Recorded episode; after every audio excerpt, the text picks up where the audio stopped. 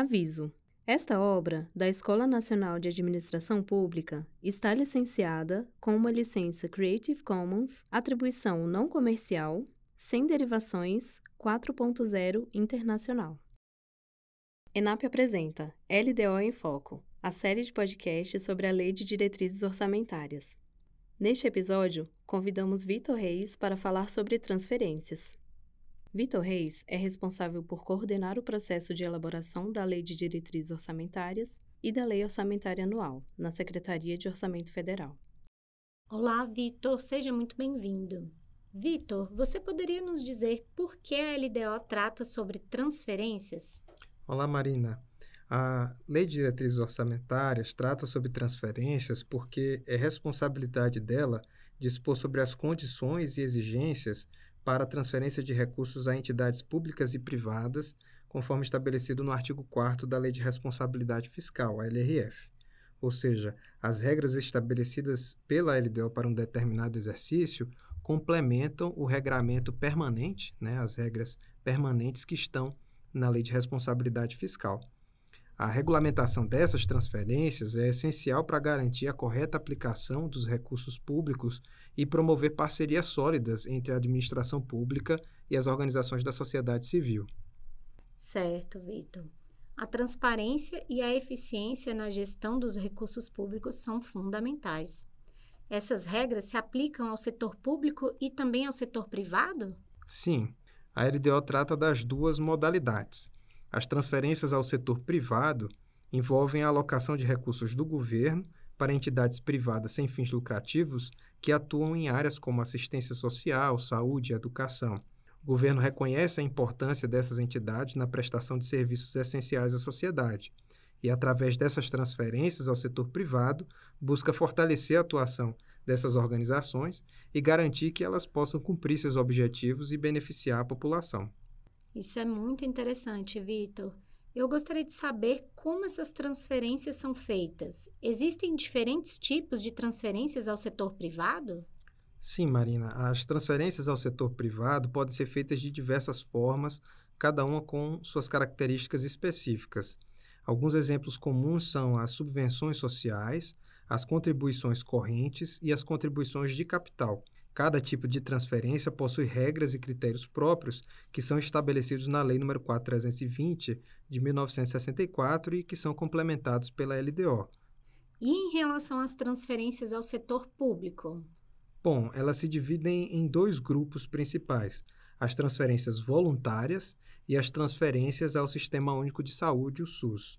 A LRF define a transferência voluntária como a entrega de recursos correntes ou de capital para os estados, o DF e os municípios a título de cooperação, auxílio ou assistência financeira, desde que não sejam obrigatórias por determinação constitucional, legal, ou que também não sejam destinadas ao SUS. Ou seja, a transferência voluntária, quando a União, ou na verdade um ente, transfere recursos correntes ou de capital para outro ente para cooperar nas ah, finalidades né, de cada um desses entes, desde que não haja obrigação, e por isso que a gente chama de voluntária, porque ela não é obrigatória. E existem também as transferências obrigatórias, mas essas transferências obrigatórias não têm requisitos adicionais estabelecidos na LDO. Então, as transferências voluntárias são aquelas que não possuem uma exigência legal ou destinada ao SUS. E quais são os requisitos para que os entes beneficiados por essas transferências possam recebê-las? Ótima pergunta, Marina. A Lei de Responsabilidade Fiscal estabelece algumas exigências já de partida, como a existência de dotação específica no orçamento, a comprovação de regularidade fiscal do ente e a prestação de contas, o cumprimento de limites constitucionais de saúde e educação, o respeito a limites de endividamento, de operações de crédito, entre outros. Além disso, é proibido utilizar os recursos transferidos para finalidades diferentes das que foram acordadas.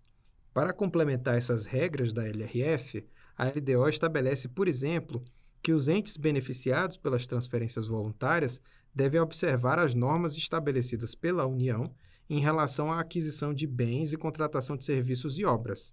Em geral, essas normas exigem que as contratações sejam realizadas de forma eletrônica, a menos que haja uma lei ou regulamentação específica estabelecendo uma forma diferente de contratação com os recursos repassados.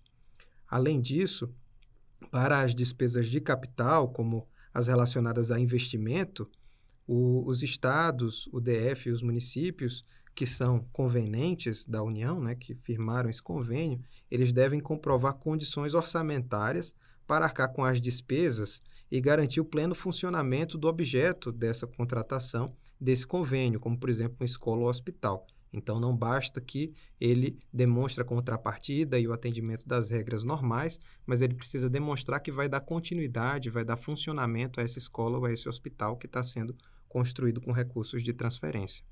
Muito interessante. E como funciona essa contrapartida nesse processo? Bom, a contrapartida é uma forma de compartilhamento dos custos entre a União e os entes beneficiados pela transferência garantido um envolvimento financeiro mútuo nas ações, tanto da União como dos entes.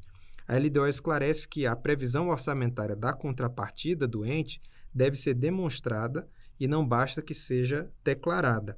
Além disso, a LDO esclarece como deve ser calculado o valor mínimo dessa contrapartida, que deve ser um percentual do valor previsto no instrumento de transferência voluntária, e ele varia conforme o ente a quantidade de habitantes e leva em consideração também a capacidade financeira da unidade beneficiada e seu índice de desenvolvimento humano, o IDH, ou seja, existe também um valor mínimo para essa contrapartida que deve ser comprovada no orçamento daquele ente. Esses requisitos e a questão da contrapartida são essenciais para garantir uma gestão responsável dos recursos públicos. E os entes com menores indicadores socioeconômicos são também levados em consideração nessas regras, Vitor? Sim, são, Marina. Como eu comentei, o IDH é um dos critérios que devem ser considerados na definição dos valores da contrapartida do ente. Além disso, a LDO estabelece que as transferências voluntárias devem priorizar os entes com menores indicadores socioeconômicos. Isso significa que as regiões mais necessitadas e com maiores desafios sociais devem receber uma atenção especial na distribuição desses recursos, garantindo também uma maior equidade no acesso aos benefícios da transferência.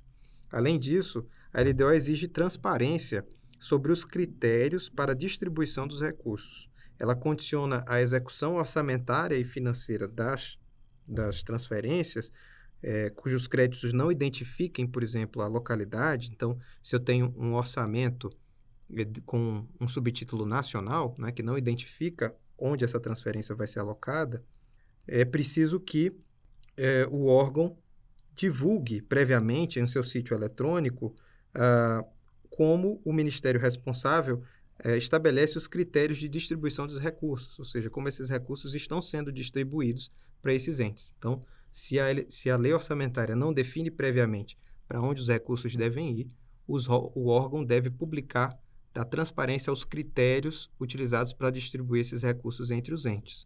E isso considera os indicadores socioeconômicos da população beneficiada por aquela política pública, então os indicadores socioeconômicos daquele ente. Entendi, Vitor. Muito interessante. Não dá para dizer que faltam diretrizes para que essas transferências atendam corretamente os entes que mais precisam, né?